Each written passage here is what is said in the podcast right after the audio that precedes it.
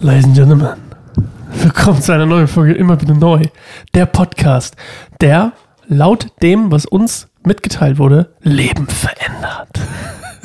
Mit Claire und Sascha übrigens.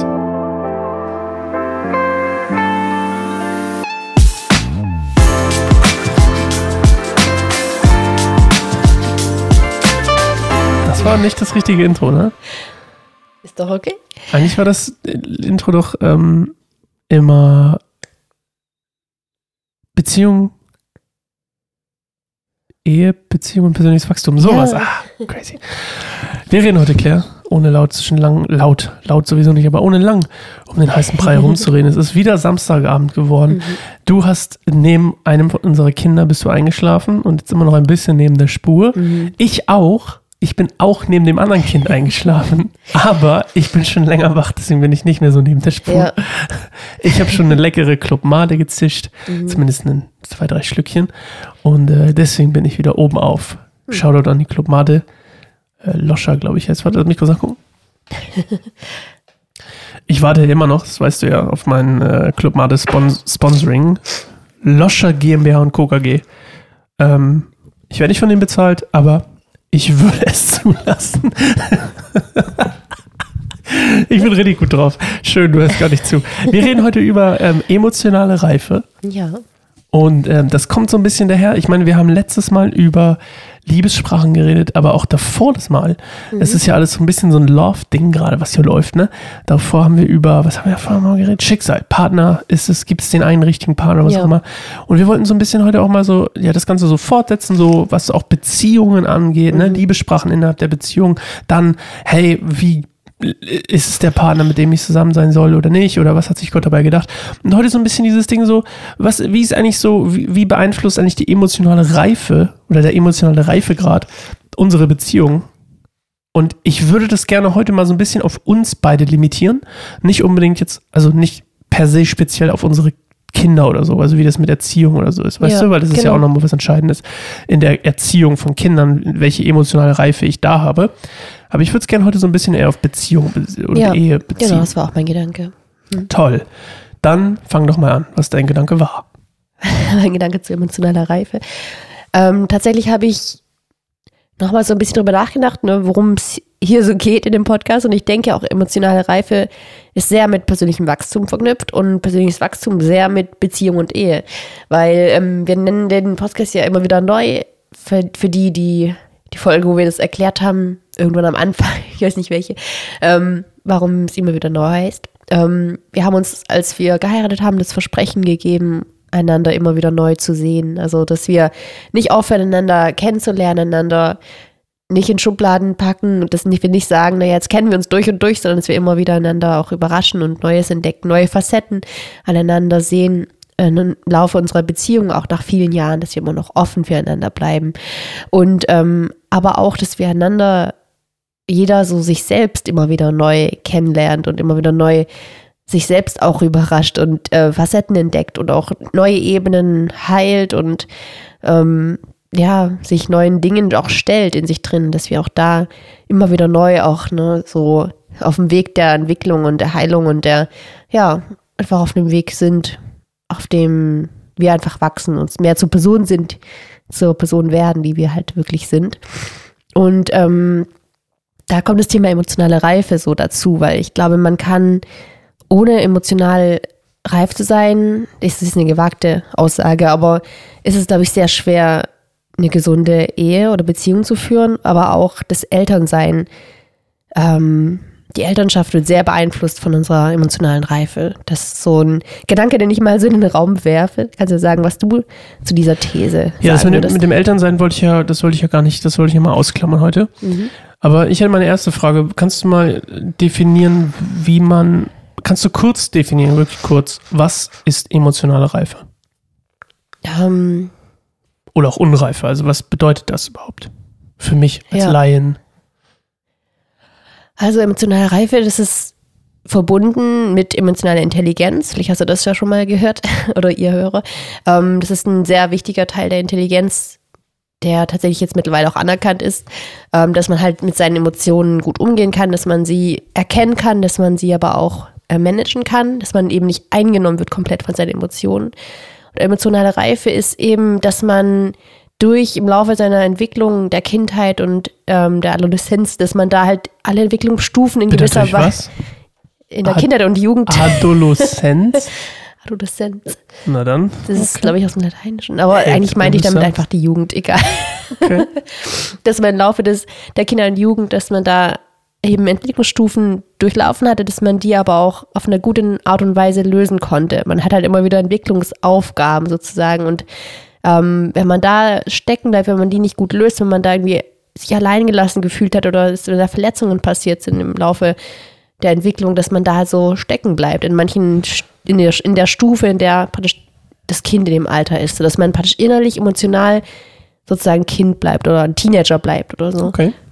Und tatsächlich ist es halt so, dass sehr viele Menschen tatsächlich un, also unbewusst noch in irgendwelchen Kindheits- oder ja, ähm, jugendlichen Phasen noch stecken. Meistens halt Kindheit, weil da die meisten Verletzungen passieren, weil wir da halt noch so verletzlich sind und so abhängig von unseren Eltern. Und keine Eltern sind perfekt und natürlich kann da auch viel passieren, auch wenn die Eltern das alles irgendwie gar nicht böse meinen oder so und gar nicht mit Absicht, aber genau, durch eben und emotionale Unreife, das zieht sie dann meistens durch. Ne? Wenn, wenn Kinder emotional unreife Eltern haben, ähm, die dann wiederum Wunden zufügen, kann es halt gut sein, dass sich dann eben wie so ein Kreislauf schließt und dann die Kinder wiederum auch nicht die Chance haben, emotional zu reifen. Ja. Okay, und jetzt hast du schon eigentlich meine zweite Frage vorweggegriffen, wie man emotional reif wird. Also prinzipiell wird man emotional reif, wenn man gesunde, anders, wenn man die Lebensphasen, die man durchschreitet, emotional gesund durchstreitet. Genau, ja. Also könnte man sagen, wenn ich mh, als Junge in der Pubertät meine, meine Männlichkeit entdecke oder meine, ähm, dass ich ein Mann bin quasi und mich zu Frauen hingezogen fühle, dass ich damit nicht ähm, überfordert bin oder dann so gut überfordert sowieso, aber dass ich quasi jemanden habe, der mir da durchhilft? Oder kann es auch sein, dass ich emotional reif werde, ohne dass ich jemanden habe, der, mich, der mir da durchhilft? Also muss es immer eine Ja. Person sein? Also ich, ich verstehe den Aspekt von, mir schadet jemand, das, das verstehe ich. Ähm, zum Beispiel würde ich sagen, was wahrscheinlich emotionaler, ähm, was Jungs in ihrer emotionalen Entwicklung schadet, ist wahrscheinlich Pornografie oder so, kann ich mir gut vorstellen, weil das vielleicht irgendwie, ist, ist das falsch? Du guckst so, als wenn es nicht... Ähm, nicht zwangsläufig. Also ich glaube tatsächlich Okay. schadet es mehr, ähm, wenn man allgemein das als was extrem, also dass man das so meidet, also was halt oft dann eben in, äh, vielleicht sagt euch das Wort oder dir das Wort Purity Culture was, also dass Ja. man um dieses ganz Ah, ja, das hatten wir, glaube ich, schon mal das Thema so im Sex vor der Ehe wird dann halt extrem ähm, zu so einem Dogma und dann ge gehört eben auch sowas wie, ne, das ist in der Jugend halt fast unmöglich, irgendwie für einen jugendlichen Jungen halt nicht in die Richtung mal zu denken oder so. Und wenn man da halt sagt, naja, das ist alles ganz schmutzig und ganz schlimm und man darf auf gar keinen Fall irgendwie das erkunden, dass man halt eben, wie du sagst, ein Mann ist. Ich glaube, das ist an sich schädlicher. Und dann passiert es aber noch viel eher, dass man halt dann in so eine Pornosucht halt reinrutscht, weil man das halt irgendwie macht Sinn. aufholen ja, muss. Verstehe ich, macht Sinn. Ja. Okay, also das Pendel sozusagen. Genau, ja. Und das Eigentlich ist halt, muss man genau, das Pendel, darf ich Ja. das kurz sagen? Mhm. Eigentlich, ich glaube ja im Leben daran, dass das Leben ein, alles ist ein Pendel. Mhm. oder alles äh, passiert in Pendel-Moves sozusagen. Das heißt, wenn ich zum Beispiel meinem Kind ähm, Süßigkeiten verbiete als Kind, wirklich strikt verbiete und sage, du darfst nicht, du, ah, hier, du darfst aber nicht mehr oder überhaupt nicht nur Süßigkeiten, sondern allgemein essen, irgendwie in so einen Kontext lege von irgendwie, ah, das ist gefährlich oder so, dass dieses Pendel dann auf so einer Seite irgendwie die ganze Zeit bleibt, quasi auf Spannung. Und dann, wenn die Möglichkeit für, das, für, den, für den Menschen dann irgendwann, wenn er erwachsen ist oder größer ist und eine eigene Entscheidung treffen darf, das Essen einfach was, was eigentlich nicht was Gesundes äh, damit passiert, sondern eher die Neigung dazu ist, dass ich dann eher dazu abdrifte, zum Beispiel wenn ich jetzt die Süßigkeiten nehme, dass ich dann irgendwie anfange, eine ungesunde Beziehung zu Süßigkeiten zu entwickeln und sie vielleicht zu viel konsumiere. Genau, das, weil man die eigenen Grenzen nie gelernt hat, weil immer von außen die Grenzen kamen. Es Okay. reicht jetzt. Ja, das ist Genau, das heißt, genau. ich äh, hole es sozusagen nach, indem mein Pendel dann in die andere Richtung schwingt, weil umso höher ich das Pendel in eine Richtung ziehe, Ja. das ist das Modell, was ich gerade erzähle, ähm, umso höher ich es in eine Richtung ziehe, umso krasser wird es in die andere Richtung Genau, ja. zurückschwingen. Okay, das heißt, wenn ich, ähm, kannst du mal ein Beispiel aus deiner Kindheit nennen, wo du sagst, da bin ich emotional, da wurde mir meine Reife verwehrt? Ah, krass. ja, schwierige Phase. Aber ich hatte tatsächlich, finde ich das, Jetzt vielleicht spannend soll ich mit einen dem, Interview-Podcast machen. mit dem ähm, Pendeln ein gutes Bild, weil ich hatte tatsächlich gerade so den Gedanken, ähm, wollte ich auch noch zusätzlich sagen, also ist mir ein bisschen vorweggenommen, ähm, oh, sorry. dass, nee, aber ist gut, dass du das so eingeleitet hast, eben das ist bei diesen Entwicklungsstufen, die ich vorhin genannt habe, immer so um, um so wie so eine Wippe, also so zwei Seiten geht, die so in Balance sein müssen, um emotional zu reifen. So. Okay. Und wenn eins von dieser Wippe-Teile sozusagen ne, oder eine Waagschale schwerer ist als die andere, dann kommt halt eben, ist es, ist es nicht möglich oder sehr schwer, in die nächste Entwicklungsstufe so weiterzugehen. Man bleibt so drin stecken. Und ich meine, du hast gerade jetzt nach meinem Leben direkt gefragt. Ähm, ich glaube, da Ja, muss ich ein bisschen drüber nachdenken, aber Warum? ich hatte tatsächlich einen. fallen, mir fallen ja sogar Sachen Ja. ein, aber ich will es eigentlich von dir hören. Aber ich hatte ein Beispiel gerade im Kopf, so allgemein, das ich noch nennen wollte, als Okay. ich vorhatte, noch zu nennen. Vielleicht zuerst und dann ähm, kannst du vielleicht sagen, welchen Gedanken du hattest. ähm, und zwar so, dass wirklich ein wichtiger Schritt ist halt Bindung und Autonomie zum Beispiel. Das ist meistens so schon im Kleinkindalter eigentlich. Ähm, das ist dann vielleicht ein bisschen erschreckend, wenn man denkt, ich bin irgendwo emotional noch im Kleinkindalter. Und das ist man aber auch nicht permanent, sondern halt, wenn man zum Beispiel unter krassem Stress gerät oder wenn zu viel von einem erwartet wird oder wenn man selber Kinder hat und die plötzlich dann irgendwie ähm, unkontrollierbar sind oder so, dass man dann plötzlich wie ein Kleinkind wird. Ähm, das ist wirklich so. also wir kennen das, glaube ich. Naja gut, wir wollen über, nicht über Großeltern, aber auch in der, in der Beziehung kann man, ein, also so dieses innere Kind sozusagen. Ja, wir sind gerade noch nicht an dem Teil, wo ich die, wo ich die, wo ich alles, ich will jetzt gerade noch nicht limitieren, worüber wir reden. Ich will gerade, Genau. ich will erst, wenn wir ein bisschen konkreter werden bei uns, Ja, über unsere emotionale Reife und was auch immer, wie sich das auf unsere Beziehung auswirkt und also ja von uns jeweils beiden. Genau, da Da, da, will ich, da will ich nachher noch drüber reden. Worum Ja. es mir gerade geht, ist zum Beispiel, ähm, du hast uns erzählt zum Beispiel, dass Gemeinde für dich als Kind immer so ein Meh war, weil du immer gezwungen wurdest, dahin zu gehen, auf, auf teilweise absurde Art und Weise mit äh, Shoutout irgendwie, aber darf ich es erzählen? Darf ich Nein, nicht erzählen? Du schüttelst den Kopf? Was denn? Ich muss jetzt nicht ins Detail. Okay, ich gehe nicht ins Detail, erklär es sonst sauer. Ähm, Ich bin nicht sauer, aber Nee, ist ja in Ordnung. Aber ich, äh, auf jeden Fall, dass dann dieses Gemeindegehen für dich so ein Ding wurde und dann auch Gemeinde dementsprechend, als du dann Teenager warst, für dich ein absolutes, äh, nee, nicht nur Gemeinde, sondern überhaupt Glauben für dich dann so wie so ein Mittelfinger war. Weißt du, ich meine? mhm. So, das ist ja. Ja. ein Pendel. Das ist ja nicht normal. Also, dass Ja, genau, Kinder, das ein korrektes wenn Kind, Beispiel, man, ja. ich bin der Meinung, wenn ein Kind sagt, ich will nicht in den Gottesdienst, dann musst du ihm das erlauben. Dann musst du sagen, hey, dann nicht. Geh Mhm. ja nicht. Wenn es alt genug ist, bleibst du halt allein zu Hause oder wenn's, wenn sonst muss ich halt einen Elternteil opfern. Aber ich glaube, dass Auto, dass quasi diese, Aut, sagt man Auto, Autonomie, aber diese Mhm. Freiheit quasi zu haben als Kind, zu sagen, ich will heute nicht oder es juckt mich nicht oder was auch immer, muss halt quasi, ich muss dem Kind erlauben, jetzt nehme ich es mal auf Erziehung doch, ich muss dem Kind erlauben oder auch dann eben dementsprechend dem Ehe- Ehepartner, Ehemann, was auch immer, Ehefrau, dass ich ähm, ihm erlaube quasi, und jetzt kommt das Ding, das selbst herauszufinden, wie viel Wert eine Sache hat, wie zum Beispiel Glaube oder Gemeinde, ähm, wie viel Wert es in dem Leben des einzigen Individuums hat. Und wenn ich das nicht zulasse, kommt dieses Pendel halt an den. Ich glaube nämlich, dann pendelt sich auf die richtige Art und Weise sowieso ein. Ähm, und wenn wir halt umso stärker dran ziehen, schwingt es halt zurück. Und ich glaube, das Ergebnis davon war eben in deiner Teenagerzeit, dass du absolut das Gegenteil von dem gemacht hast, was eigentlich gut und gesund für dich gewesen wäre. Weil du wurdest quasi in das, ich sag's mal, in das tatsächlich eigentlich ja auch gesunde und gute, ähm, was Gemeinde hat, wurde dir halt quasi aufgedrängt, sodass du gar nicht die Schönheit dahinter vielleicht erkennen konntest, weil es dir so aufgedrängt wurde. Und weil auch vor allem du viel schlechte Sachen erlebt hast, aber dadurch hat es halt ultra, ultra krass gepusht, dass du dann eben als Teenager dann nichts mit zu tun haben wolltest. Und ich glaube, das, das ist das, was ich mit dem Pendel vorhin meinte. Und ich glaube, das ist ja auch dann dieses, das, was du als Teenager dann durchgezogen hast, mit deinem Gothic-Zeug und diesem ganzen, was weiß ich, Zeug. Ähm, das ist, glaube ich, das Ergebnis von, un, von diesem emotionalen, von dieser emotionalen Imbalance, die du erlebt hast in deinem Reifeprozess als gläubiger Mensch. ja. Ui, Ja, nee, danke für den Einblick. guckst also du hast voll recht, genau. Ich gucke an, ich kriege jetzt schon was Interessantes mal so, genau, so zu, zu hören, aber du hast voll recht, das ist auf jeden Fall eins von diesen Beispielen, von diesem Pendel, ne? Zu viel des, Ja. des einen und dann geht es in die komplett andere Richtung, als vielleicht auch ne, man als Eltern so die Intention hatte. Und deswegen ist halt auch super wichtig, halt eben zu gucken, ne? Also gerade nochmal auf das Thema ähm, Bindung und Autonomie zurückzukommen, das ist auch nicht, ne, das ist nicht gut, wenn man das Kind überbehütet und immer hinterher, also sozusagen diese berühmten Helikoptereltern, ähm, dass man immer wie so mit, mit Kissen ums Kind rumläuft, dass es sich ja nicht stößt, sondern ja, das Kind muss auch mal die Erfahrung machen, so auf die Knie zu fallen. Man kann nicht immer rennen und sagen, du darfst jetzt aber jetzt nicht auf dem rutschigen Boden rennen, also könnte es ausrutschen, sondern da rutscht das Kind halt aus und merkt halt, dass es ja, wie man auch auf rutschigen Boden laufen kann. und ähm, Genau.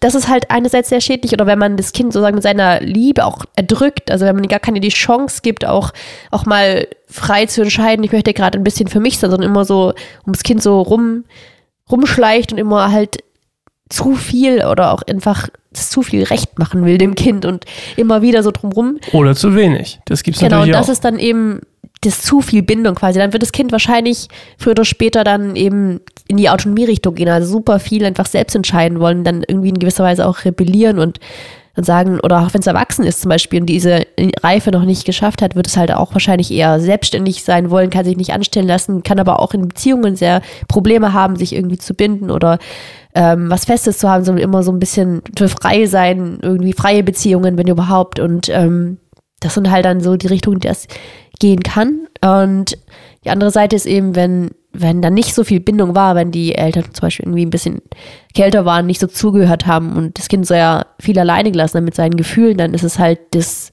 die Waagschale sehr, sehr schwer auf der Autonomie-Seite. Das Kind hat zwar Autonomie, aber hat Bindung gefehlt. Dann wird dieser Mensch dazu neigen, halt auch wenn er erwachsen ist, dann Beziehungen zu sehr zu klammern zum Beispiel und ähm, Angst haben, verlassen zu werden und es auch dann allen recht machen wollen und ähm, genau, dann so ab, sich emotional sehr abhängig machen von anderen Leuten und sich eben nicht auton die Autonomie, so dieses ähm, dazu wahrscheinlich nicht neigen, sich selbst auch viel zuzutrauen und selber was in die Hand zu nehmen und selber zu bestimmen, sondern sehen sich immer nach oder will irgendwie was nachholen. Ganz oft liegt es ja daran, dass man irgendwas nachholen will. Und das ist ja eben auch das, das Spannende, dass man das halt auch, wenn man sich dem bewusst ist, also dass man auch die emotionale Reife auch nachholen kann tatsächlich. Das ist halt dann ein längerer Prozess und zu reifen ist ja immer auch, passiert halt nicht einfach so nebenbei, sondern das sind auch, ne, ist ein Prozess, der auch Arbeit bedeutet, sozusagen Nachhinein als Erwachsener.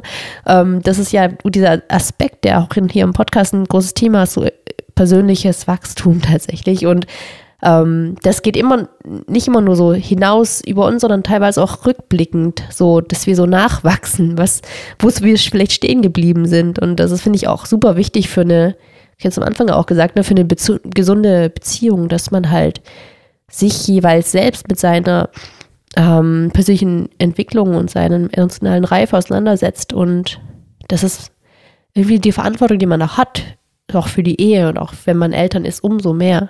Das ist super, super wichtig. Ähm, weil ich habe mir das auch, also mir war das auch gar nicht so bewusst, was für eine Auswirkung das hat, bis ich irgendwie auf auf einer Plattform, wo man Hörbücher runterladen kann, bin ich halt irgendwie auf ein Hörbuch geraten, das, das hieß so. Wir sind von gar nichts gar nicht, wie- gesponsert. Du kannst alles na, bei Namen nennen, okay? Wir sind nicht gesponsert von Okay. XY, deswegen können wir das Ich weiß eine nicht, was alles erlaubt ist. Aber darfst genau, alles ist sagen, ja auch Mann. egal. Ich krieg von niemandem Geld. Ich habe auf jeden Fall, ich weiß gar nicht, wie ich drauf gekommen bin, ehrlich gesagt, aber ich habe irgendwann so ein, ein Hörbuch, das hieß, ähm, das war Englisch, Adult Children of Emo- Emotionally Immature Parents. Genau, es ging da, also war an, Erwachsene gerichtet, die halt als Kinder ne, von, von Eltern, die Kinder sind, die emotional unreif waren. Das fand ich irgendwie ein krasser Titel, hat mir erstmal so, hat mich erst ein bisschen abgeschreckt und dann habe ich es trotzdem irgendwann mal doch gehört. Und ähm, das hat mir richtig krass geholfen. Also das, das Hörbuch durchzuhören war für mich auch fast wie Therapie. Also ich habe da unfassbar viel gelernt und unfassbar viel verstanden auch und ähm, auch so meine Kindheit nochmal mit anderen Augen auch gesehen und auch meine eigene Verantwortung emotional zu reifen sehr krass erkannt. Genau, das war so, wie ich überhaupt aufs Thema gekommen bin und ich bin immer noch so voll auf dem, auf dem Weg, das bisschen zu, so vieles nachzuholen sozusagen und auch erstmal muss man auch Punkte erkennen, wo man sehr emotional sehr unreif ist, weil das Ding ist halt auch, dass man, wenn man in so einem unreifen, sag ich mal, Zustand ist, dass man viel eher halt die Umstände oder den anderen äh, blamed, sozusagen, was äh, beschuldigt, genau, dass man halt immer sagt, naja, das liegt halt daran, dass du so und so bist, dass die Umstände so und so sind, die Kinder sind so und so, mein Job ist so und so, sind immer. Na, das musstest ne? du dir aber von dein, von dein, das hast du dir aber abgeguckt. Das Genau, ist jetzt, ja. Aber das ist ein ganz normales Verhalten. Kopie. Weil das gibt einem halt das Gefühl, na, ich, ich kann es ja nicht ändern. So, das ist halt in gewisser Weise auch bequemer. So. Der Mensch sucht ja nach. Sicherheit. Genau, und das ja. ist quasi das Gefühl für dich selbst, wenn ich nicht schuld bin und jemand anderes ist schuld, dann bin ich auf einer gewissen Art und Weise halt sicher, weil ich keine Verantwortung trage. Und wenn Ja. ich Verantwortung trage und ich und das eingestehe und, und dann bin ich halt viel, in einer viel größeren Gefahr auch zu, versch- äh, zu, zu versagen Genau. und zu scheitern. Weil das ist, glaube ich, eigentlich das, was Erwachsensein wirklich ausmacht, eigentlich und dieses Reifsein auch, dass man wirklich Verantwortung übernimmt. Das ist ein wesentlicher Aspekt vom Erwachsensein und das, glaube ich, ja, das klingt so, ja, na klar, macht man Verantwortung, man hat ja ne, seine ganzen Sachen, die man verantwortlich seinen Job und da ist man, hat man Verantwortung, hier Versicherungen und da Finanzen und da Kinder äh, gut zu versorgen, aber die Verantwortung auch eher so auf, auf einer tieferen Ebene, die Verantwortung eben, dass man sagt, naja, ich, ich habe da was falsch gemacht und stimmt, das, das lag auch an mir, da habe ich nicht gut reagiert. Das ist das, was ich meine, für mit Verantwortung übernehmen, auch für seine eigenen Taten, für sein eigenes, ähm, ja, wo man auch Fehler macht. Weil ich glaube, da kommt man nicht drum rum. Wir sind alle irgendwie Menschen, die ne, was, was durch haben. Und ich glaube, wir, es kommt halt dann viel auch in der Beziehung und in, äh, mit Kindern dann halt, wenn man Kinder hat, an die Oberfläche, was man halt so vielleicht nicht so wusste, was so in einem noch schlummert an Wunden, äh, an alten Geschichten. Und deswegen ist es halt umso wichtiger, Mhm. halt dann zu merken, ja, okay, das ist, das triggert mich. Und da, da muss ich aber nicht sagen, naja, die müssen sich halt alle ändern, so die Kinder oder mein Partner oder die Umstände oder wir, oder wir müssen uns irgendwie trennen, weil es einfach nicht klappt, wir sind toxisch füreinander, sondern nee, vielleicht ist es genau richtig, dass wir manchmal einander triggern, damit, ähm, das hatten wir auch schon mal, ne? wir sind super unterschiedlich, aber einerseits ist es, was heißt einerseits, ich glaube, dass es einfach mega gut ist, dass wir, dass du und ich jetzt spezifisch, dass wir uns so triggern, dass wir manchmal uns so krass herausfordern, weil ich glaube, wir bringen krass viel bei uns gegenseitig an die Oberfläche dadurch. Als wenn wir genau gleich wären, dann wären wir so ein, ein Mischmasch, weißt du, so. Und wir sind aber so Komplementärfarben und wir irgendwie sind wir komplett unterschiedlich, aber wir passen trotzdem voll gut zusammen. Also Komplementärfarben jetzt in der Farbenlehre für die Künstler unter euch, sind ja immer die Farben, die man gut kombinieren kann, aber die auf dem Farbenkreis komplett auf der anderen Seite sind voneinander. Zum Beispiel, keine Ahnung, lila und gelb oder so. Also unterschiedlicher geht's nicht Ist mehr, das aber komplementär? Lila und genau, Gelb? das ist eine Komplementärfarbe zum Beispiel. Ja, das habe ich ziemlich viel geredet. Was sind deine Gedanken? Hast du noch Gedanken dazu? Weiß nicht. Nö, ich höre dir zu. Ja. Ähm, ich habe mir zwischendurch äh, ein, eine, eine Süßigkeit gegönnt äh, und habe meine Auszeit gewählt. Ähm, mich interessiert, ich bin ja emotional, ich frage mich, habe mich gefragt, so, ich bin ja emotional eher, naja, ähm, begrenzt oder limitiert, würde man vielleicht sagen, ähm, in meiner Emotionalität. Das ist ja auch eine eigentlich eine emotionale Unreife, dass ich ähm, zum Beispiel nicht gelernt habe als Kind. Da wurde ich ja limitiert, ähm, oder ich glaube, das sind wir alle, meine ganze Familie ist da limitiert, ähm, ähm, Emotionen zuzulassen, also echte. Mhm. Jetzt nicht irgendwie, haha, schönes Wetter. Das ist ja Ja. richtig, weiß man auch mal irgendwie äh, nicht immer alle, alle sind immer gleich, ist mir aufgefallen. Alle sind immer gleich. Ja, das ist aber Das auch ist dieses, gutes dieses Indiz dafür, Thema dass- Schutz. Ja, ja, ich weiß, Ja. ich verstehe das schon, aber Mhm. das ist trotzdem so, okay, darin bin ich jetzt aufgewachsen und ich merke halt auch zum Beispiel, dass ich äh, nicht so gut, ich bin nicht so empathisch, was manchmal hilft. Ähm, ich habe, haben wir glaube ich auch mal drüber geredet, über den Unterschied zwischen an, an, an Problemen teilhaben und an Problem, äh, teilnehmen oder an Problem, Problemen teilhaben. Und ich bin halt sehr gut darin, an Problemen gar nichts mit Problemen zu tun zu haben von anderen Leuten, weißt du, ich meine? Also ich kann mich da gut distanzieren, weißt du, ich meine? Also wohingegen du zum Beispiel, wenn jemand ein Problem hat oder so, dass du dich da schnell mit drin siehst, auch bei deinen Klienten zum Beispiel, wenn jemand irgendwie irgendwem geht's schlecht oder so, dass du dann auch schnell dazu neigst, an Problemen teilzunehmen, anstatt nur teilzuhaben und ähm, dich quasi nicht so distanzierst. Du guckst immer so, als wenn du gleich mich irgendwie erwürgst oder so. Ich, ja, ich guck's ganz, Wieso? ganz kritisch so.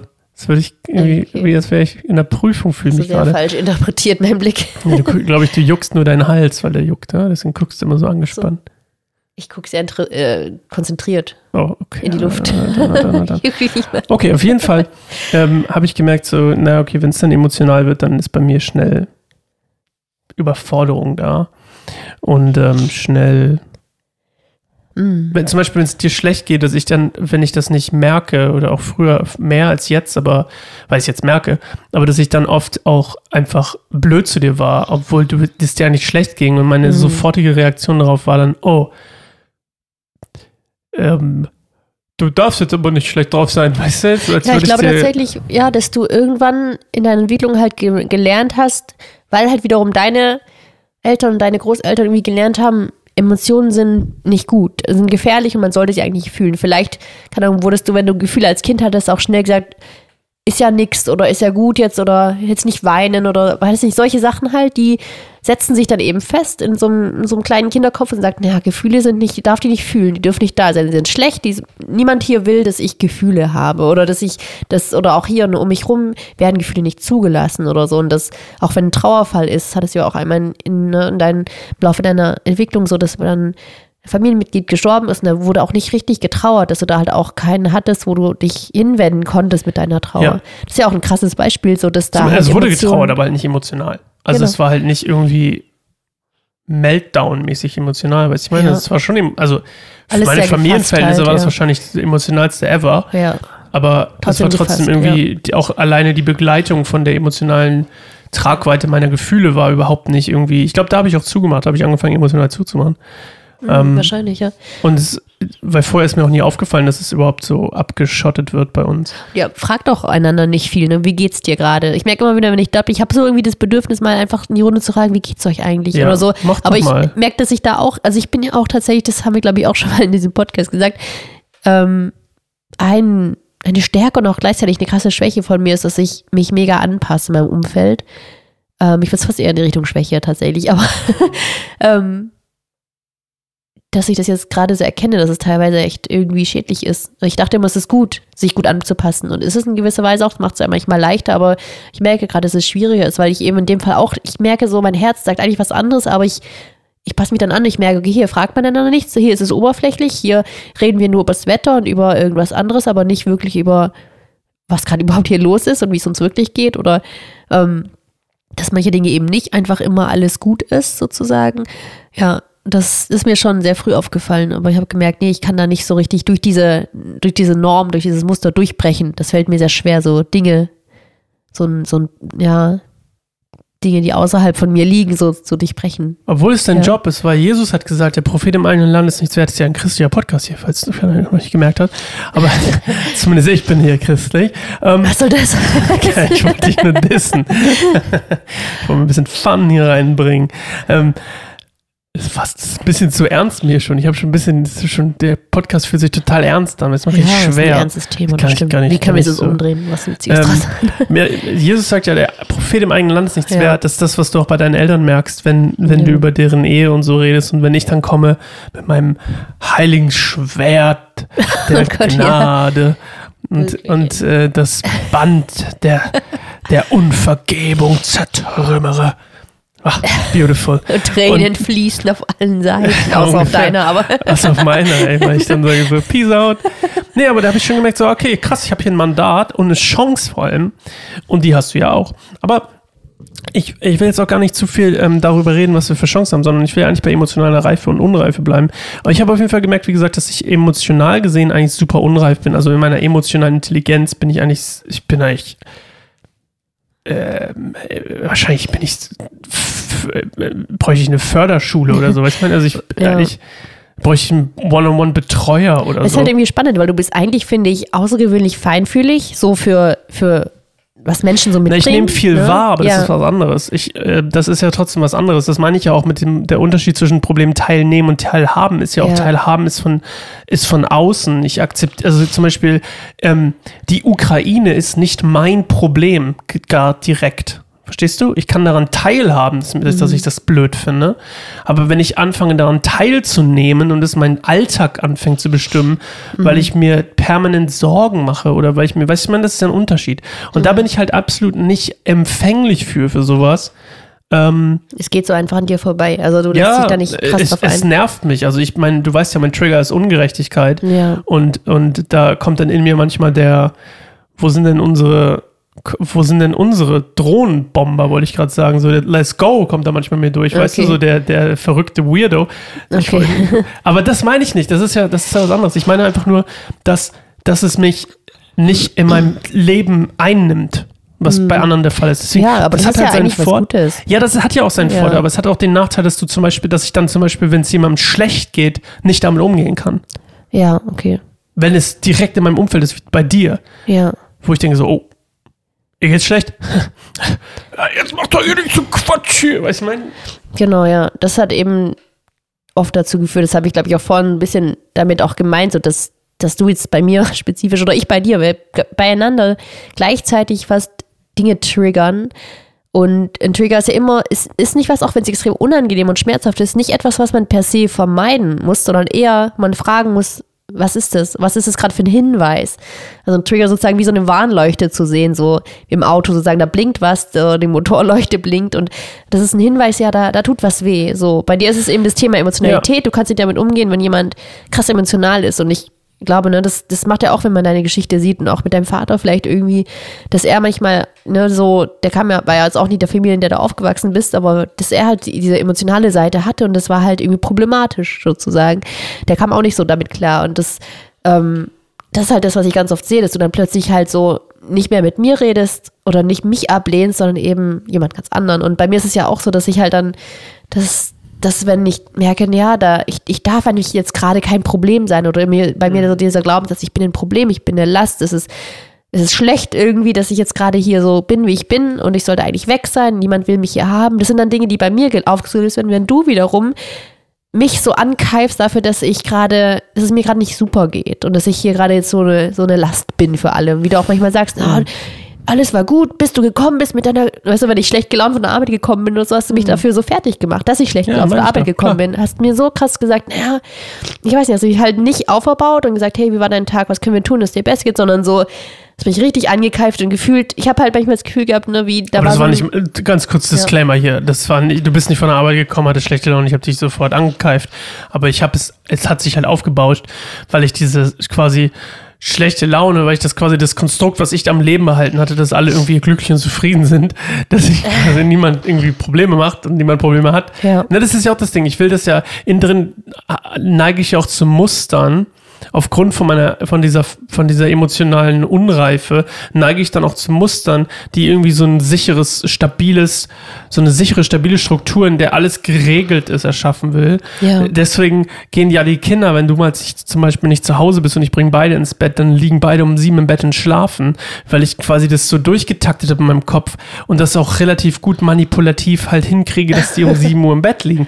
Nein, aber ernsthaft, Ja. weil ich dann auch wenig Spielraum lasse und alles. Also ich bin auch da sehr, sehr controlly, wenn es da um sowas geht, weil ich, äh, ist mir aufgefallen zumindest, dass ich dann die, die, das quasi be be bewahren will, dass es auch gar nicht irgendwie dass alles halt sicher und ruhig und friedlich ist. Und das merke ich halt zum Beispiel auch das bei meiner Oma, dass sie halt auch immer will, dass alles so, ne, alles so quasi bei ihr in der, unter Kontrolle liegt und dass irgendwie alle relativ friedlich miteinander sind und Ja. dass auch nichts angesprochen wird, was das und so. Und das, das ist mir schon aufgefallen. Auf jeden Fall merke ich da meine emotionale Unreife. Du hast, wir haben jetzt ein bisschen darüber geredet, was so bei uns so emotional Unreifen sind. Ähm, bevor wir hier zum Abschluss kommen, für diese echt ein bisschen weirde Folge, finde ich, ähm, das ist im Vergleich zu den anderen, wo die auch eher so ein bisschen li lighthearted waren und die hier so ein bisschen heavy. Ähm, lass uns noch mal kurz zusammenfassen. Ähm, was ist denn die beste Art und Weise, nachzureifen? also, wenn man Bananen nachreifen will, dann legt man Apfel, glaube ich, daneben. ja, Was genau. ist quasi unser Apfel? Also ich muss tatsächlich irgendwie an diese äh, Bibelstelle denken. Ich weiß gar nicht genau, wo sie steht. Vielleicht weißt du es ja, aber mit dem, ne, du sollst nicht den Balken aus dem Auge, nee, du sollst nicht genau diesen, diesen kleinen Holzsplitter aus dem Augen von jemand anderem rausholen oder ne, hindeuten, wenn du selber einen Balken im Auge hast. Und ich finde, das ist halt so ein Beispiel, dass, dass man irgendwie nicht immer guckt, na, was ist bei den anderen und was regt mich da auf, sondern wenn man merkt, nee, da ist was, was mich aufregt, zu fragen, ja, was welcher Anteil in mir ist das eigentlich gerade? Der, wo drückt der Schuh bei mir, wo ist der Balken gerade bei mir, ja. dass man halt wirklich so das Licht, was manchmal so, die, die, ne, wie so ein Scheinwerfer, den man überall rumscheint, dass man den mal auf sich scheint. Und dann tauchen so in den dunklen Ecken, also ich sehe manchmal das selbst wie so, wie so ein Haus mit ganz vielen Räumen, dass man manche Räume ganz fest verschlossen hält seit vielen Jahren, dass man halt dann sich mal traut, halt, ähm, und das ist ja das Coole, dass wenn wir mit Gott gehen, dann müssen wir es auch nicht alleine. Und aber ich würde auch empfehlen, ne, wenn, wenn da, wenn man irgendwie schon ahnt, dass da Dinge sind, die aus einem gewissen Grund verschlossen sind, dass man da auch definitiv mit dem Therapeuten und mit dem Seelsorger hingeht, dass es ähm, eine extreme Hel Hilfe ist, kann ich auch nur aus eigener Erfahrung sagen, dass ich viele Dinge, die ich jetzt so erkannt habe, so in den letzten Monaten, in den letzten Jahren, dass ich die halt auch immer in Begleitung auch von professionellen Helfern äh, entdecken konnte. Also das, das nur dazu. Ich glaube immer, auch wenn man jetzt nicht sagt, na, ich bin ja jetzt nicht krank oder ich, ne, ich bin ja psychisch, habe ich jetzt keine Diagnose, sondern man kann trotzdem eine Therapie beantragen, jetzt Probestunden und der Therapeut kann jetzt ganz gut einschätzen, ne, ob du die Therapie auch brauchst oder nicht. Und man kann auch präventiv eine Therapie machen. Ich glaube, also, wir alle bräuchten eine Therapie oder ist nur so eine Genau, nur so nebenbei. nebenbei. Es gibt leider nicht genug Therapeuten, aber ähm, nur so nebenbei. Das ist auf jeden Fall voll wichtig, weil da können sich halt auch Dinge auftun, die man aus einem gewissen Grund verdrängt hat, weil man die einfach nicht ausgehalten hat in dem Moment, weil man eben noch so klein war. Und genau, dass man da halt, und ich denke, ich würde den Tipp geben, halt auch viel ins Gebet zu gehen und Jesus zu bitten, einen zu begleiten nur zu den, zu den Wunden, wo sie, wo sie begonnen haben. Also damit habe ich richtig krasse Erfahrungen noch gemacht, dass, ne, dass man so Glaubenssätze identifiziert, sowas wie, wir haben das ja auch gesagt, ne, bei, bei dir war es so, naja, ich darf jetzt keine großen Gef oder Gefühle sind was Schlechtes oder gefährlich und bei mir eben so dieses, ich bin eine Last. Nee, ähm, Gefühle sind nicht erlaubt. Das war das, was ich genau, Gefühle also sind nicht Gefühle erlaubt, ja. oder, oder dass es einem quasi schlecht geht oder man nicht klarkommt, das ist nicht das erlaubt. ist nicht erlaubt, genau. Das ist ein Glaubenssatz. Also man halt so, wenn man merkt, da kommt was auf, dass man sich das aufschreibt und dann mal fragt, ne, was ist eigentlich, ist es wahr? Ist das eine Wahrheit, die Gott ausspricht oder ist es einfach eine Lüge, die in meiner Geschichte entstanden ist, dass man dann hingeht und die um, umdreht zu einer, zu einer Sache, die wahr ist, so, dass man sagt, nee, Gefühle sind erlaubt. Es ist menschlich zu fühlen, es ist wichtig zu fühlen und dass man so nachholt, dass man sich einfach mal den Freiraum nimmt, in einem, in einem ne, sicheren Rahmen halt Gefühle auch auszuleben. Und ähm, das ist halt so natürlich ein, ne, jetzt leichter gesagt als getan. Das ist, ein, wie gesagt, auch ein langer Prozess des Reifen. Es passiert meistens nicht einfach so nebenbei, sondern das ist halt, das ist ein, genau. Was ist der Apfel? Ja, come on, was ist der Apfel? Wahrscheinlich so tatsächlich Beziehung. In gewisser Weise, das ist das Gegenüber. Okay. Das, was ich vorhin auch sagte, ne, dass das manchmal so diese Komplementärfarbe bringt plötzlich was aus mir hervor, dass, oder eben auch ne, gewisser Weise Sachen, die unbequem sind. Ich glaube, der Apfel ist Licht. Ja, das, das ist halt das Mittel davon. Also so. Ja, das ist doch dann der Apfel. Genau. Nee, das ist nicht das Licht. Ich glaube halt, der Apfel, den sehe ich irgendwie so als zum Beispiel so, du bist für mich halt ein Apfel. Ganz krass, glaube ich. Und okay. was aber dadurch, dass du da bist, aber dann muss kommt ich auch halt der richtige. Apfel sein. Und ich glaube, das Licht ist tatsächlich ist aber Gott ich könnte eher. auch ein falscher Apfel sein, weil ich kann ja auch ein Apfel sein, der neben deiner Banane liegt, aber der nichts bringt. Ja, es ist nicht automatisch jede Beziehung. Okay, genau, Klar. weil das ist doch der Punkt, weil ja. ich kenne genug Beziehungen, sehe genug Beziehungen und jetzt Ja. irgendwas zu sagen wollen, aber ich sehe genug Beziehungen, in denen keiner von beiden Interesse daran hat, für den anderen der Ja. Apfel zu sein oder die Wirkung des Apfels zu haben. Die sind dann eher ein, die liegen in verschiedenen Obstkörben oder was auch immer. Und wir lagen teilweise auch in verschiedenen Obstkörben. Ja, klar. Aber der Punkt ist, worauf ich hinaus will, ist, Mhm. was ich fand es schöner mit dem Bild eigentlich mit den Räumen, die zugeschlossen sind. Ich glaube, Ja. solange man nicht erlaubt, ähm, dem Gegenüber und sich selbst auch, vor allem bei sich selbst, die, das Licht quasi in den dunklen Raum zu lassen, Mhm. kann man auch nicht nachreifen, weil wenn ich nicht, wenn ich nicht akzeptiere, dass ich ein Problem habe oder dass ich unreif bin oder dass ich irgendwie, wo nicht ähm, quasi normal, gesund klarkomme, kann ich es auch nicht, kann ich es auch nicht ähm, heilen lassen sozusagen. Ja. Und ja, das Ja. ist so das Ding. Ich glaube, liegt einfach, da, mein, mein Punkt ist einfach, dass es, glaube ich, viel Eigenverantwortung ist. Dass man, also von sich selbst die Eigenverantwortung, sich quasi der Sache auszusetzen. Genau, sich eben da Hilfe zu holen und äh, einerseits auch Noch nicht mal die Hilfe holen. Ja, Da bin ich noch gar nicht. Ich bin Okay. beim ersten, bei, äh, äh, beim ersten Ding. Das erste ist für mich, dass du quasi einfach auch mal akzeptierst oder dass wir Mhm, alle ja. akzeptieren, dass wir unreif ja sind. definitiv. Ja, das Und stimmt. dass wir, dass unser Pendel irgendwo in der falschen Richtung war oder Ja. meinetwegen auch noch ist. Ja. Und dass wir, dass es, ähm, dass wir, es gibt einen normalen Prozess, glaube ich, das ist der normale Prozess, den die meisten Menschen durchgehen. Sie erleben irgendwas in ihrer Kindheit, das Pendel geht, in die, um das Bild nochmal zu benutzen, sie geht in irgendeine linke Richtung, ganz nach links, und das ist jetzt nicht politisch gemeint, geht in irgendeine ganz linke Richtung und dann schwingt es im Laufe, wenn du dann anfängst, Teenager zu sein, das ist das, was ich mit, meine, mit deinem Glauben oder mit deiner Beziehung zu Jesus, die so forciert war, und dann in deiner Teenagerzeit, als du dann quasi autonom wurdest, hast du, ist das Pendel ganz nach, in die andere Richtung geknallt. Ja. Und das ist das, was die meisten erleben. So, das Pendel schwingt von A nach B, von A nach B, nach A nach B. Und wenn du Glück hast, hört es irgendwann auf zu schwenken.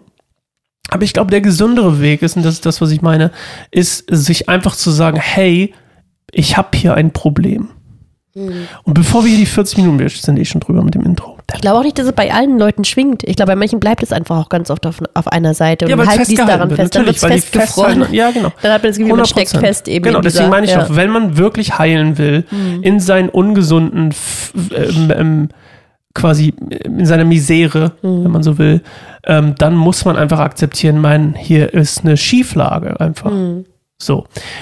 Wir sind bei 40 Minuten, Claire. Ja, Well over time. ja. Eine Reicht. Special-Folge. Das ist keine Special-Folge, ist genau wie alle anderen, nur ein bisschen heavy. Also, hast du noch irgendwas zu sagen? Kurz. Come on, give me something. Mann, ich merke gerade, dass ich dich eigentlich noch was fragen wollte. Oh, aber das. Vielleicht, vielleicht kannst du es kurz machen. Ich wollte dich eigentlich was fragen, schon ganz am Anfang, aber immer wenn du anmoderierst, dann Ja, aber geht du es solltest doch anmoderieren. Dann hast du gesagt, ich dachte, du machst Ja, da, du hast immer schon angedrückt und wenn du schon andrückst, dann. Ja, egal. Ich wollte dich fragen. Jetzt bin ähm, ich schuld, oder was? genau, oh Mann. ähm, Ich wollte dich fragen, was du diese Woche mit Gott erlebt hast. Oder was war das Coolste, was du mit Gott erlebt Guck mal, das ist das Problem, dass ich, das habe ich auch Gisela gesagt, in der Wärmestube. Ein, ein, ich habe Gisela in der Wärmestube, die vielleicht nicht wissen, erzählt, sie hat mir ein schönes Wochenende gewünscht. Ich habe gesagt, Gisela, ich, das ist schön, dass du mir das wünschst. Du kannst mir auch eine schöne Woche wünschen, weil ich will, dass jeder Tag, jeder Tag der Woche nice ist. Das heißt nicht, dass der Tag an sich so, weißt du, so immer special sein muss, sondern ich will nicht denken, oh Mann, es ist Montag, mö. So, so ein Leben will ich nicht führen, sondern ich will einfach, dass ich mich auf jeden Tag freuen kann. Und einer der Essenz dahinter, die ich gemerkt habe, die eine Sache, die das auch für mich real machen lässt, äh, werden lässt, ist, dass ich meinen ganzen Tag und Alltag so viel wie möglich mit Gott zusammen leben möchte. Ja. Nicht forciert, sondern so. Verstehst du? Und deswegen ist es für mich schwer zu sagen, was ich besonders mit Gott erlebt habe. Weil ich das Gefühl habe, ich erlebe die ganze Zeit was mit Ja, Gott zusammen. aber kannst du eine Sache rauspicken, die ich, das Oh, meine ich ja. Nicht so eine was, Sache ne? Muss ja nichts krasses sein, aber halt eher so, wo du sagen würdest, das war schön und du hast es sowieso jetzt mit unter Gott erlebt. Druck nicht. Okay. aber gerade ist mit der Wärmestube, also wenn du jetzt, wenn ich mit dir Ja, ich habe das erste Mal, ja, okay, meinetwegen das. Ich habe mich das erste Mal gefühlt, als wenn ich, als wenn ich, ähm, als wenn es, als wenn es frei ist. Also von Freiheit regiert wird. Ähm, und ähm, ich das Gefühl habe, so, es verwirrt mich, was du da gerade machst. Vor allem, ist egal. Bildlich werden. Ähm, dass du, äh, dass ich das Gefühl hatte, so irgendwie so, oh nice, der Moment gehört Gott. Das war so richtig nice. Als wäre ich so ein Anker für die Leute, so stellvertretend für Gott, so ein Anker im Raum, der, ich habe über Sorgen und Kümmern, den Unterschied zwischen Sorgen, sich sorgen und sich kümmern geredet und was das eine macht, das andere, aber ohne jetzt ins Detail gehen zu wollen. Ja, das war. Ja, genau, das war der Gedanke, den ich auch hatte, wenn ich über deine Woche nachdenke. Schön. Was hast du Cooles mit Gott? Schön. Weil du mir das erzählt hast. Du erzählst meistens nicht viel, was du mit Gott erlebst, deswegen Hm. fand ich das irgendwie schön. Da habe ich voll krass von dem, was du erzählt hast, gemerkt, dass da Gott gewirkt hat durch dich. Hm. Ja. Ja, ich teile mich nicht so gut mit. Darüber können wir nächstes Mal reden, über das Mitteilen. Ähm, wir sind voll drüber, Claire. Wir müssen jetzt Okay, aufhören. Es geht nicht mehr. Es geht, es muss vorbei sein. Geht gerne auf patreon.com slash Baum und ähm, hel- helft uns, ein, ein richtig großes, großes, großes, großes Werk für den Herrn zu vollbringen. Alles in seine, für seine Herrlichkeit, in seine Herrlichkeit. Von Herrlichkeit zu Herrlichkeit. Let's go. Okay, tschüss. Bis Ciao. zum nächsten Mal. Oh, das sollte ein Spoiler übrigens sein, weil ich es nicht gecheckt habe. Ihr könnt gerne mal auf Spotify gehen, auf kein einsamer Baum eingeben. Kommt ihr zu unserer eigenen Lobpreismusik und ein Lied davon heißt Herrlich, von Herrlichkeit zu Herrlichkeit. Schön eingebaut, ja. Nicht wahr? Let's go. Bis nächste Woche. Ciao.